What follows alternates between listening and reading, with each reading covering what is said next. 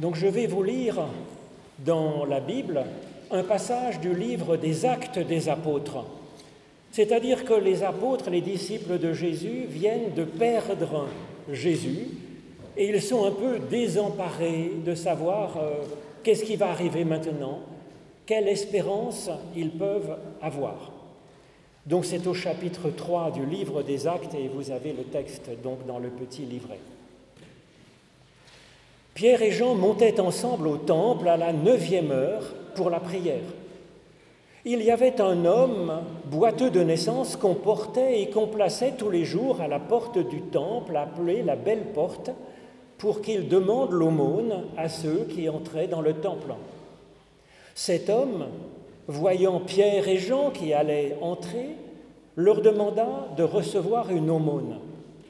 Pierre, accompagné de Jean, fixa les yeux sur lui et lui dit Regarde-nous. Et il les fixait, s'attendant à recevoir quelque chose. Pierre lui dit Je n'ai ni argent ni or. Ce que j'ai, je te le donne. Au nom de Jésus-Christ de Nazareth, lève-toi et marche. Et le prenant par la main droite, il le leva, et à cet instant, ses pieds et ses chevilles furent affermis. D'un saut, il fut debout et il marchait. Il entra avec eux dans le temple, en marchant, en bondissant, en célébrant Dieu. Tout le monde le vit marchant et célébrant Dieu. Il reconnaissait que c'était bien lui qui était assis à la belle porte du temple pour demander l'aumône, et il fut rempli d'étonnement et de surprise de ce qui lui était arrivé.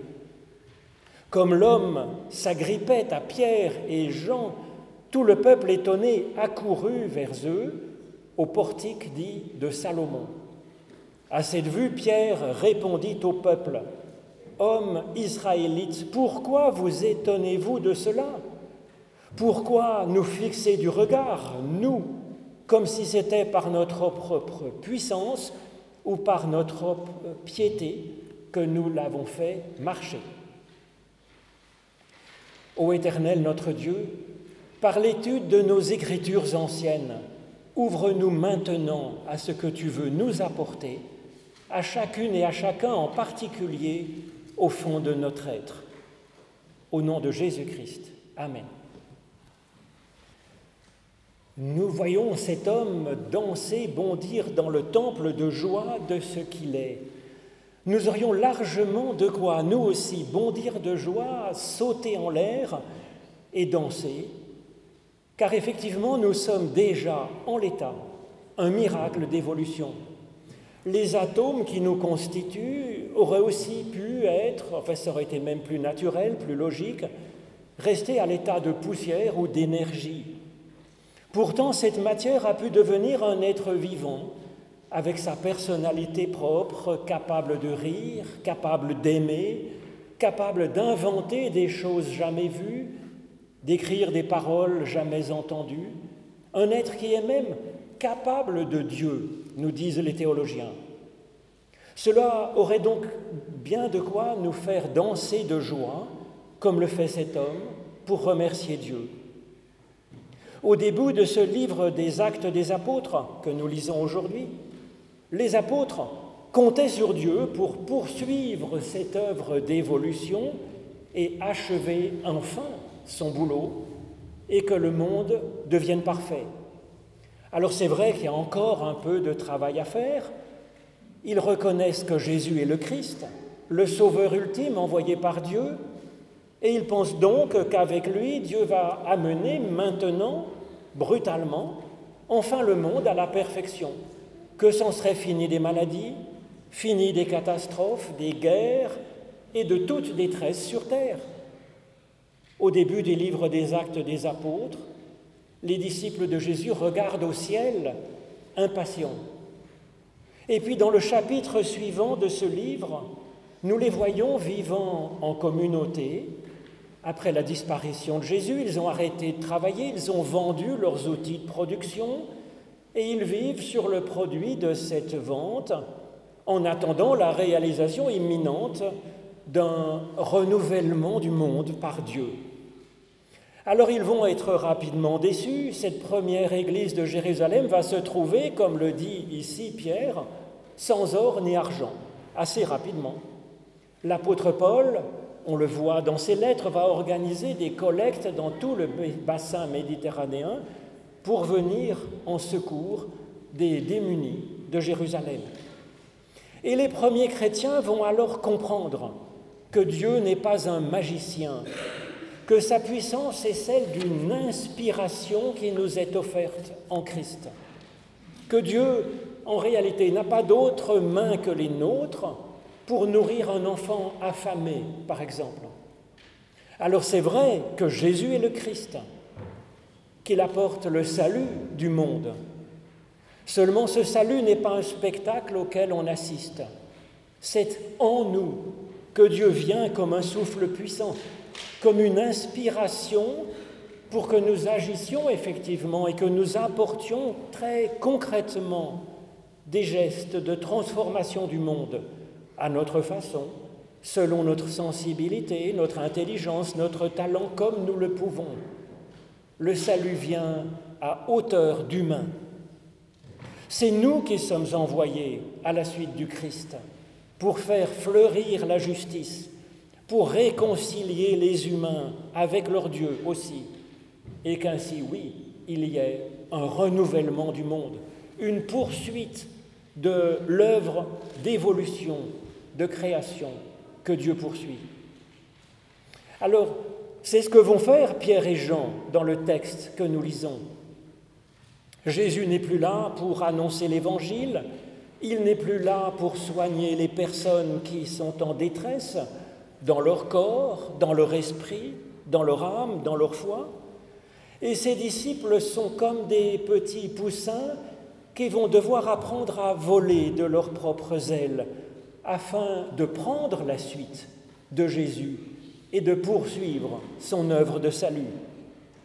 Ils vont le faire chacun avec sa personnalité propre et c'est une richesse, cette diversité de personnalité des humains. Il n'y a pas plus différent que Pierre et Jean du point de vue de leur personnalité. Pierre, on le voit dans les évangiles, c'est un homme plein de force et d'enthousiasme. Nous le voyons se lancer, oser, prendre position. On le voit se jeter dans l'eau pour marcher sur l'eau. On le voit parfois fanfaronner un petit peu. Jean, au contraire, est le doux, le mystique de la bande. Il est l'ami tout proche de Jésus. Alors Pierre et Jean se sont constitués en équipe pour prendre la suite de Jésus. Le fait qu'ils soient ainsi tous les deux, si différents, c'est un appel à nous y mettre tous avec les autres et à communiquer entre nous pour faire corps. Comme les cellules composant les différents membres de notre corps, chaque cellule est particulière avec sa spécificité. Et pourtant, toutes nos cellules sont issues d'une seule cellule. Et toutes composent un seul et unique corps, le nôtre. En même temps, il serait bon que l'Esprit réveille en chacun de nous le Pierre et le Jean qui existent en nous, car ces deux faces existent dans tout humain. La force et l'enthousiasme dans Pierre, eh bien, elles sommeillent parfois en nous. Et puis il y a aussi un Jean qui est en nous, un Jean qui rêve, un Jean qui fait, qui voit la beauté du monde, qui contemple et qui aime. Et ce Jean en nous, il a aussi parfois envie de dormir. Parfois il n'espère plus tellement, ou il oublie Dieu, même lui. Alors il est bon que l'Esprit réveille en nous le Pierre et le Jean pour qu'ils puissent marcher la main dans la main ensemble, que chacun stimule l'autre quand il dort et compense l'autre quand il s'emballe un peu trop et que notre humain soit ainsi riche de ces deux dimensions de notre humanité comme pacifié, comme unifié. Notre fougue parfois trop fougueuse et parfois endormie.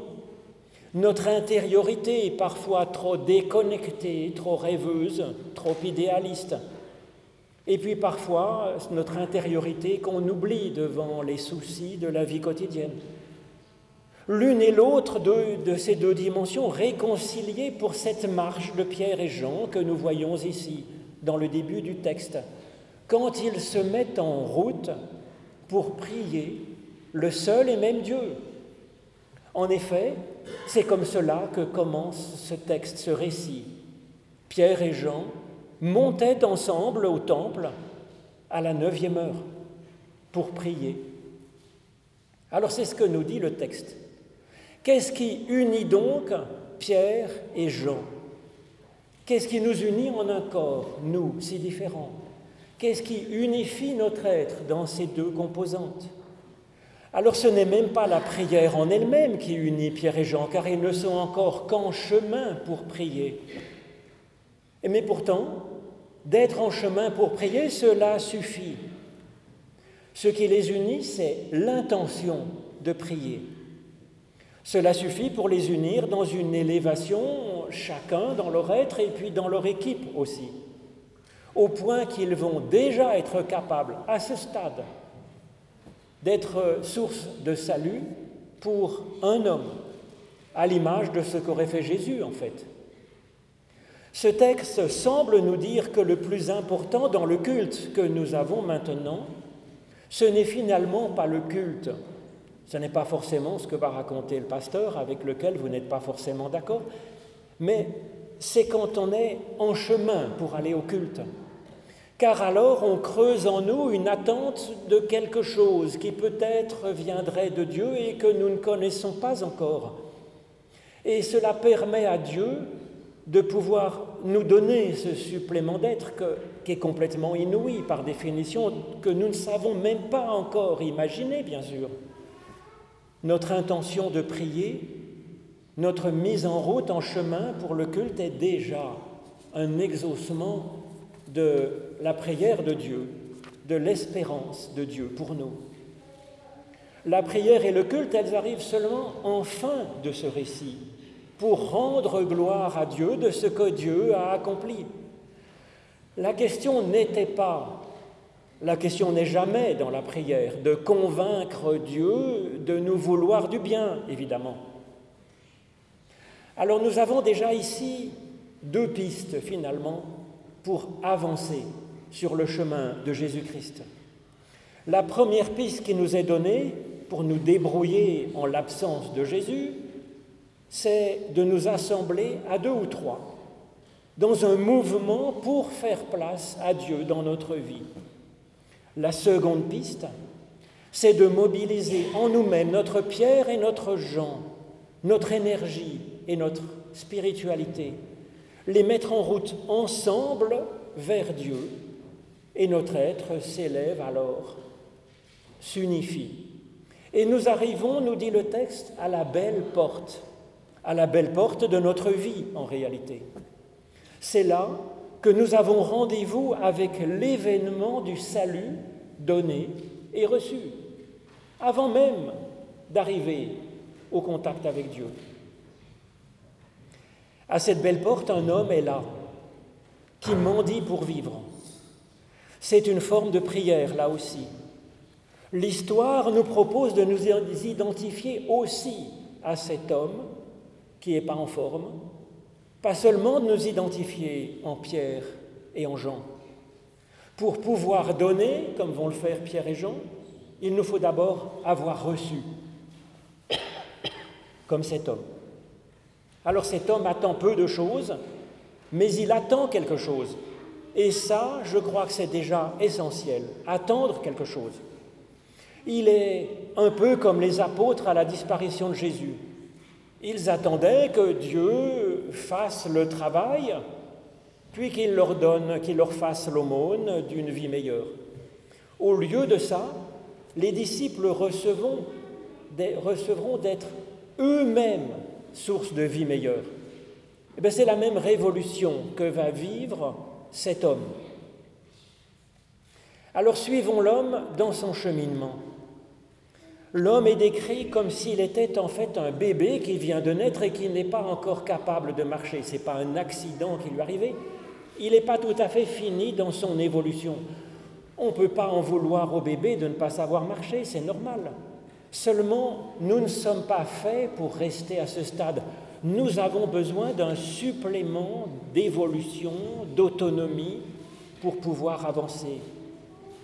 Au milieu de l'histoire, il y a cette parole de Pierre qui dit à l'homme, Lève-toi et marche. Dans le grec des évangiles, cela pourrait se traduire tout aussi bien, ressuscite et avance. C'est là le programme. Que nous ressuscitions maintenant, que nous soyons animés d'une vie plus vivante, plus joyeuse, plus libre, une vie même bondissante, au moins par le cœur et par l'esprit, si nos jambes ne nous permettent pas de le faire. Car bien sûr, c'est ça qui est en cause ici. Alors c'est le programme, que nous ressuscitions maintenant. Comme Pierre et Jean, l'homme a une minuscule amorce de prière, celle d'espérer avoir de quoi vivre une journée. Alors c'est déjà un début, peut-être est-ce même la prière essentielle de vouloir bien vivre, au moins le jour présent. C'est d'ailleurs cette prière que Jésus nous propose dans le Notre Père, demander à Dieu notre pain aujourd'hui, pour aujourd'hui. Vouloir vivre ce jour présent, c'est déjà aimer la vie. Et attendre quelque chose, c'est déjà l'essentiel. Comme exaucement à cette espérance, Pierre, accompagné de Jean, dit à l'homme, Regarde-nous. Alors qu'est-ce que ça apporte? Eh bien, c'est la première chose qu'il lui dit de faire, avant même de lui dire ressuscite et avance. Regardez Pierre et Jean c'est déjà se décentrer de soi-même, de ses petits problèmes. C'est entrer dans un corps, le corps de l'humanité. C'est déjà être dans un, ensemble là où deux ou trois sont réunis, comme le dit Jésus dans l'Évangile. Et ça, regarder une ou deux autres personnes, c'est déjà intégrer l'humanité. Mais ici, l'homme est appelé à regarder non pas Pierre seulement, ça suffirait déjà pour s'ouvrir à l'humanité. Il faut regarder à la fois Pierre et Jean, nous dit le texte. Et donc je crois que c'est prendre en compte la diversité humaine. C'est prendre en compte aussi ces deux dimensions de l'humain, celle de l'énergie et celle de l'intériorité. Et c'est ça qui permet de ressusciter et d'avancer. Pierre dit ensuite que ce qu'il lui offre, c'est le nom de Jésus-Christ, à ajouter au là où deux ou trois sont réunis. C'est ajouter une dimension de verticalité à cette attente qui n'était qu'horizontale, attente de vivre aujourd'hui, attendre de former un corps avec les autres autour de nous. L'homme est alors prêt à vivre ce ressuscite et avance.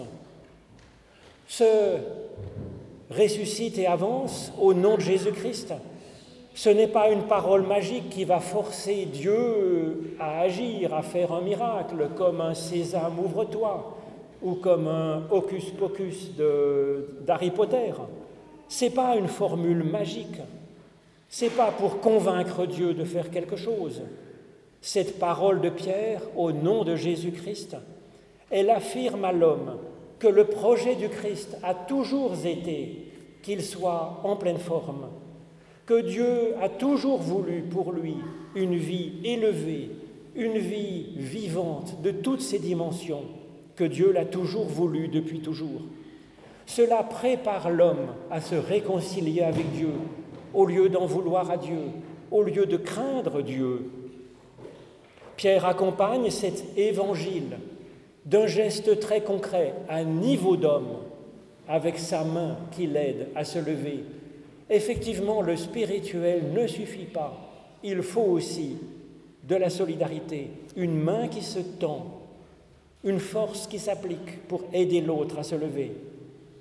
Pierre et Jean sont ainsi associés dans ce geste et dans cette parole, à la fois parole de force et de tendresse, à la fois geste d'énergie et d'intériorité, présence à la fois humaine et divine. Cette rencontre à la belle porte augmente la vie de l'homme, mais elle augmente aussi la vie de Pierre et de Jean qui prendront alors courage pour adopter eux-mêmes personnellement la poursuite du ministère de Christ sur cette terre pour apporter le renouvellement du monde. Notre monde a plus que jamais besoin de ce genre de résurrection et d'avancée. Avec cela, nous ferons des miracles. Que Dieu nous soit en aide. Amen.